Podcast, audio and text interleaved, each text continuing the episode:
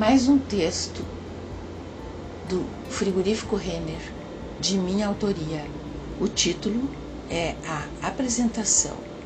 As luzes apagadas e o silêncio instalado enganam muito bem a turma desmemoriada que enxerga o que vê, não dando o espaço essencial da vida, que é a preservação. Devem fazer parte da classe moderna do efêmero, uma vez que não se dão por conta que a história é nossa aliada para o fim. E nos conta a soberana que as trilhas de pedra irregular serviam de fio condutor para o tropeiro que chegava à fábrica monumental erguida em meio à mata nativa, beirando um rio que até hoje é tido como rebelde e cheio de vida.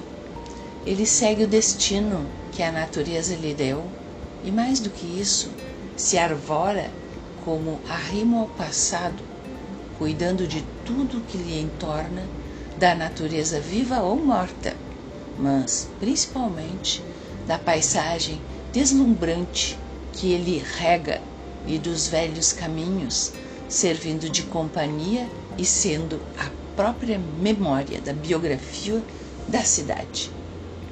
O retrato da cidade em vários ângulos está sempre se voltando para aquele pedaço de céu muito bem ocupado pelo edifício, que serviu para enriquecer a cidade e alimentar as famílias.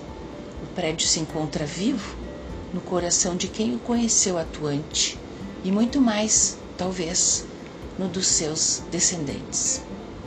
Passados tantos anos, fincado no chão, morto e descuidado, o que mais envadece seus fãs é sua absoluta competência de não se deixar abater, mesmo sendo vilipendiado em suas estruturas. Corajoso muito bem acompanhado pelos que amam a história, segue incólume, mesmo sendo vergastado pelos ventos e pela temporada moderna de destruir o passado. Derrubem a história e a chaga ficará aberta.